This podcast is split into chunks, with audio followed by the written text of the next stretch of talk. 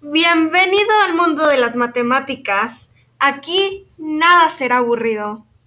Hola mi gente, soy Gabriela Michel y estoy haciendo una investigación sobre el método de las tangentes, con Descartes. Así que quédate a escuchar para que aprendas más sobre este maravilloso tema.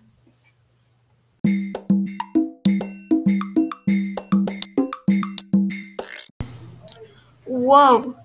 Dicen que un podcast vale más que mil imágenes. Y vaya que sí. Hablemos un poco, pero detalladamente, sobre lo que se va a tratar de esto. Mi querido amigo Descartes abordó el problema de las tangentes en 1637. Así que espérate más con nosotros y conocerás la magia de las matemáticas y su historia que ésta tiene.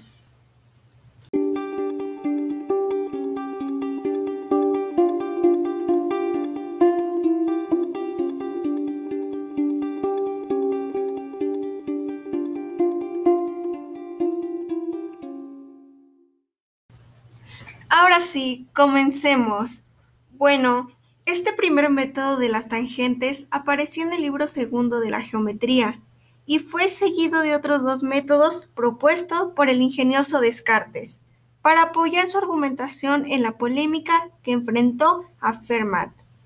El segundo método consistía en determinar la tangente a una curva considerándola como la posición particular de una secante que gran en torno al pie de la tangente, hasta que dos de sus puntos de intersección con la curva llegan, llegaran a coincidir.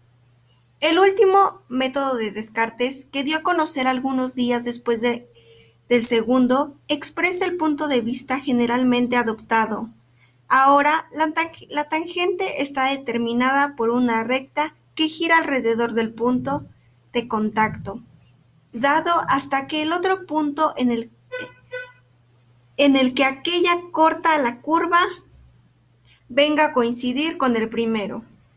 Descartes aplicó el método de las tangentes a problemas difíciles y en lo particular a una curva cúbica llamada folio de Descartes, óvalo, que tiene por ecuación x cúbica más y cúbica es igual a 3axy propuesta desde 1638 por Descartes. Para esto fue un desafío el método de máximos.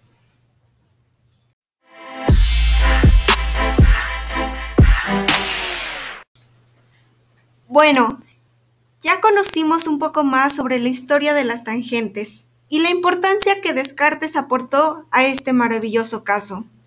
Vaya que hizo un método que pensó que sería mucho más sencillo de resolver.